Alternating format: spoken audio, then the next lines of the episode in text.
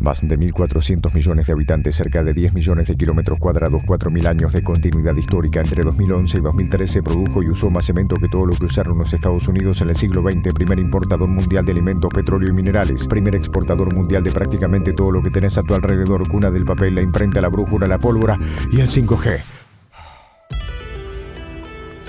Bienvenidos y bienvenidas a Descubriendo China.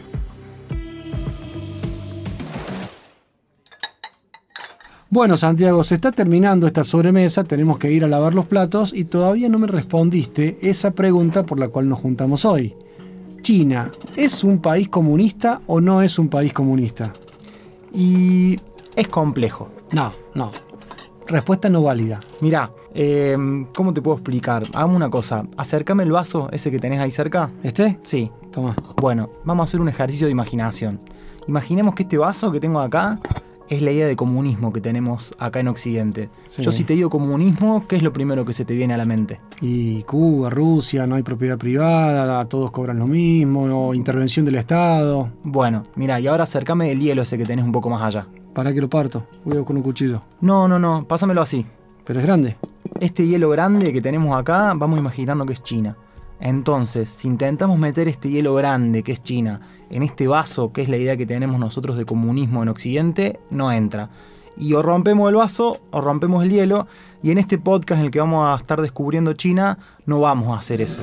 Vamos a intentar hablar sobre China con algo que, porque este es el momento friki del podcast, con algo que en la academia se llama empatía estratégica. Ah, bueno, el intelectual de la familia. Contanos de qué se trata esto de empatía estratégica. Bueno, Zachary Shore la define como la habilidad de salir de nuestras mentes para entrar en la de otros, intentando determinar qué motiva y qué limita a la otra parte.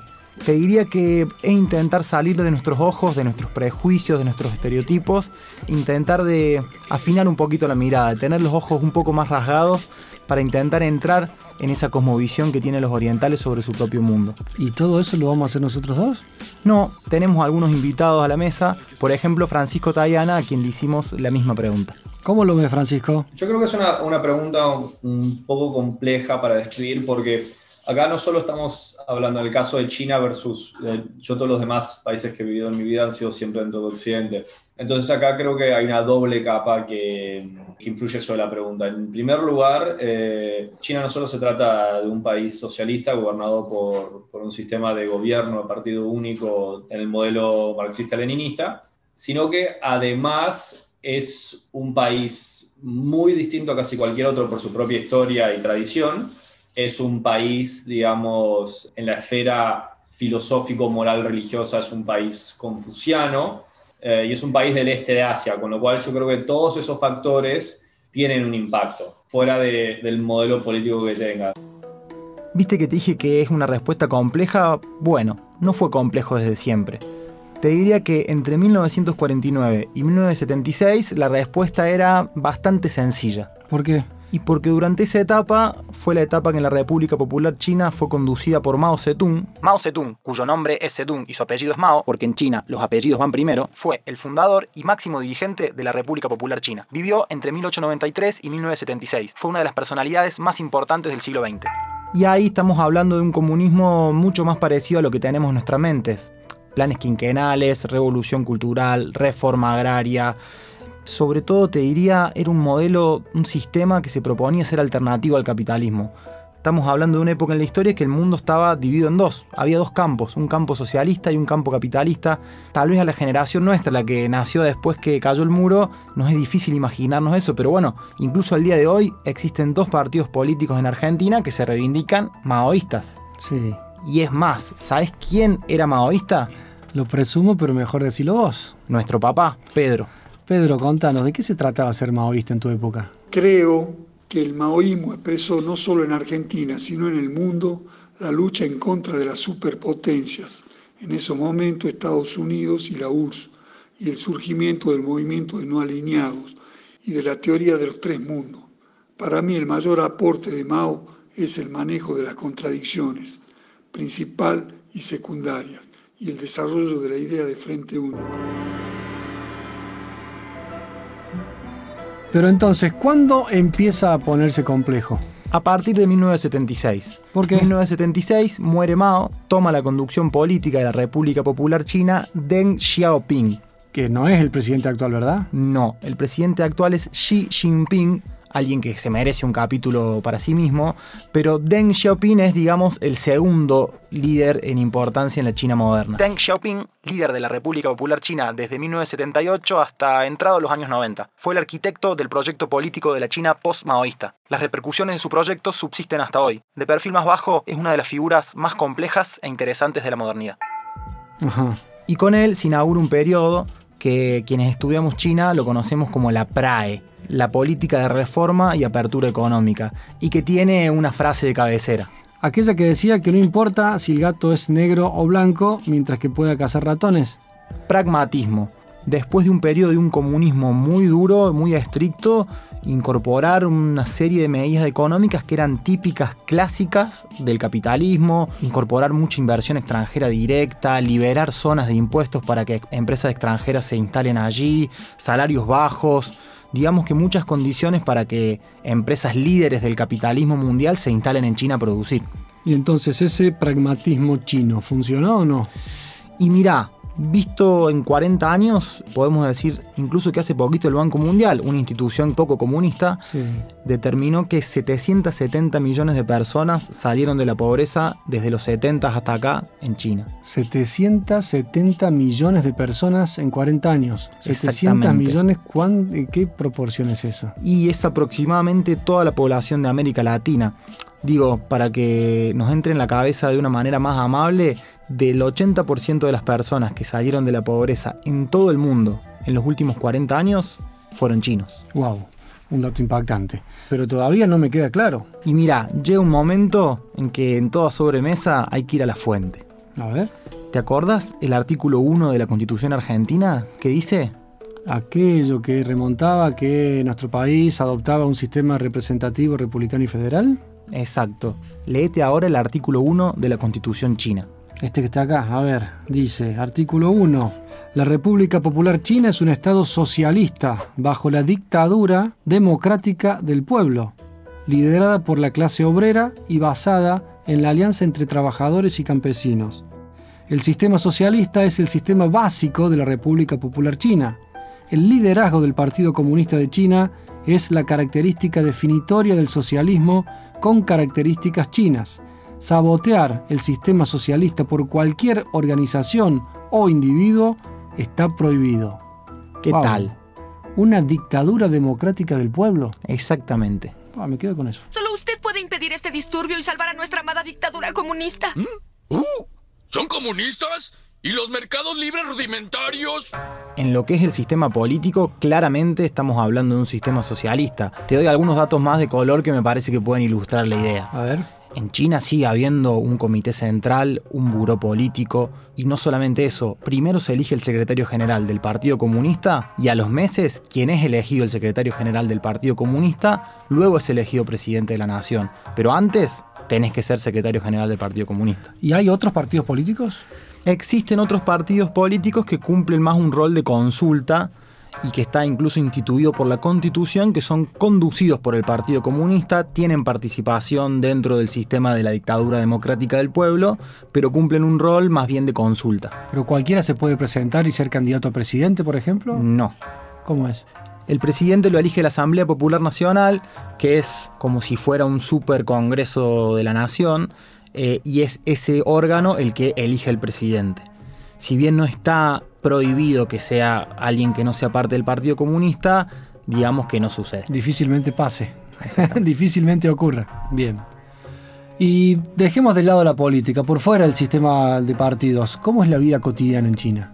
Y ahí mejor preguntémosle a quienes vivieron allá. Sumamos a la mesa entonces a... Greta Guastavino. Mira, a mí me pasó que, bueno, la primera vez cuando fui a China, o sea, mi mente estaba en blanco, no fui con, o sea, no tenía idea de nada, fui con, sin preconceptos de nada, o sea, fui y me, y me llené de información allá. Entonces, ahí ya tuve como una primera mm, idea de cómo era. Pero además yo, bueno, tuve la suerte de poder viajar a Rusia, a Cuba, eh, y a Corea del Norte. Mentalmente yo ya tenía una idea de la estética comunista, de la estética comunista en cuanto a, ciudades, infraestructura, em, servicios, si se quiere, y demás. y, China no tiene que ver con eso. en China en ningún momento se siente que uno está en un país comunista. Eh, de hecho, es todo lo contrario. Allá todo es eh, posibilidades y ofertas de consumo en todo, en todo sentido, ¿no? Este, los shoppings son inmensos, son ciudades también, el comercio por internet es increíble, entonces la verdad es que no hay un, dejo de, comunismo que, uno, que sea palpable para, para el visitante, para nada. Otra que tuvo una experiencia muy interesante para contar es Florencia Rossi, mejor conocida como arroba flor de China. Bueno, yo la realidad es que antes de ir yo también sabía lo mismo. China es un país comunista. Y yo en mi formación sabía, ah, comunismo, todos ganan lo mismo, no hay propiedad privada, eh, hay mucho control, no podés hacer nada, no podés hablar de nada. Tenía como esa idea. La realidad es que cuando llegué allá me encontré con otra cosa totalmente. Y sin ser experta en el tema, en todo lo que tiene que ver con la política, la realidad es que en China la política no es un tema de mesa no es algo frecuente, no es yo me siento a comer con mis amigos y hablamos de política china, ¿sí? la construcción que está haciendo, ¿te parece bien, te parece mal? ¿Cómo puede ser? Yo lo que vivo es en un país donde siento que el sistema político es funcional a la sociedad china. Pero particularmente yo no he notado alguna cosa que diga, ay, no, China, país comunista, no quiero saber nada. Y yo siendo una extranjera viviendo en China, me siento bien viviendo ahí, no me vi en ningún momento limitada por el sistema político de ellos. Bueno, está bien, me va quedando más claro pero más complejo. Pero si tuviésemos que redondear el concepto y se lo tenés que explicar a un niño para que lo entienda, como si fuese tu sobrino que te lo pregunta. ¿China es un país comunista, sí o no? Primero, pregúntale a Francisco a ver qué opina. Francisco Tayana, todo tuyo. Si estamos hablando desde la dimensión política y desde algunos aspectos la, dimensión económica, eh, mi respuesta sería sin lugar a dudas. Me parece que la historia reciente de China, o sea, la historia de la República Popular China, no se explica sin, sin ese inmenso factor que es la institución más importante que tiene, que es el Partido Comunista Chino, que ha sido, digamos, la institución protagónica en su historia y sigue siendo, digamos, la fuerza conductiva de esa sociedad, de su planificación económica y de su proyecto político general. También hay que entenderlo, por otro lado, digamos, con la propia frase que te, que te presentan los chinos, que es el socialismo con características chinas, que funciona tanto un, modelo económico, si bien, digamos, han tenido una gran revolución de mercado desde el 78 para acá, la, sociedad de consumo china ha crecido exponencialmente, eso no implica que China sea un país con libre mercado por una serie de factores, digamos. Yo creo que el partido todavía retiene un nivel, un rol de conducción muy fuerte en la economía no es en vano que, siguen haciendo planes quinquenales con el viejo modelo inaugurado por Stalin en la Unión Soviética. O sea, lo que es la planificación central de la economía en los trazos gruesos como objetivos de desarrollo nacional, para mí es una parte fundamental para entender la historia de ese país. Y yo creo que en buena medida también los éxitos económicos que ha tenido China y el nivel de desarrollo que ha tenido no se pueden escindir totalmente de la conducción del partido. Redondeando, me animaría a decir que China es un país socialista con características chinas, que es como ellos mismos se presentan. Esto quiere decir tanto que está liderado por un partido comunista, como que existe una fuerte sociedad de consumo, que es una dictadura democrática del pueblo, pero es un país donde las principales marcas del mundo ya no solamente producen, sino que están muy interesadas por vender en su mercado es un país donde el Estado define en qué áreas de la economía hay libre mercado, o sea, donde se combina la idea de libre mercado con intervención fuerte también del Estado, donde hay planes quinquenales y una revolución tecnológica que está en la punta del mundo. Es eso, un país socialista con características chinas.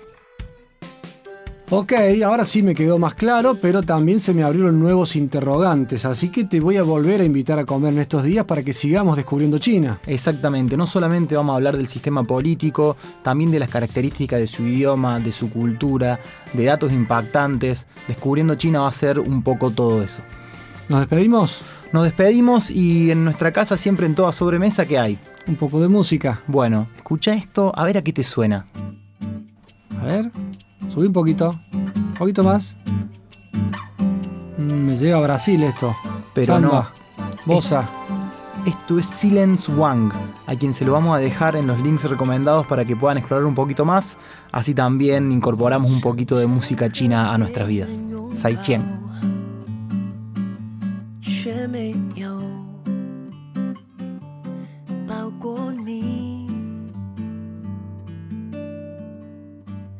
总是耐心聆听别人。Descubriendo China es un podcast sobre un país que nos propone otra forma de mirar el mundo, otro transcurrir del tiempo, de organizar la sociedad y relacionarse entre las personas. En este episodio escuchamos a Francisco Tayana, Pedro Notar Francesco, Greta Guastavino, Florencia Rossi, arroba Flor de China. la idea, producción y locución es de Santiago y Martín Notar Francesco, un investigador y un periodista entusiasta sobre el tema. En la producción general, edición y montaje sonoro, Paula Manini. Pueden escuchar todos los episodios en parquepodcast.com, cba24n.com.ar, Spotify o su reproductor de podcast favorito.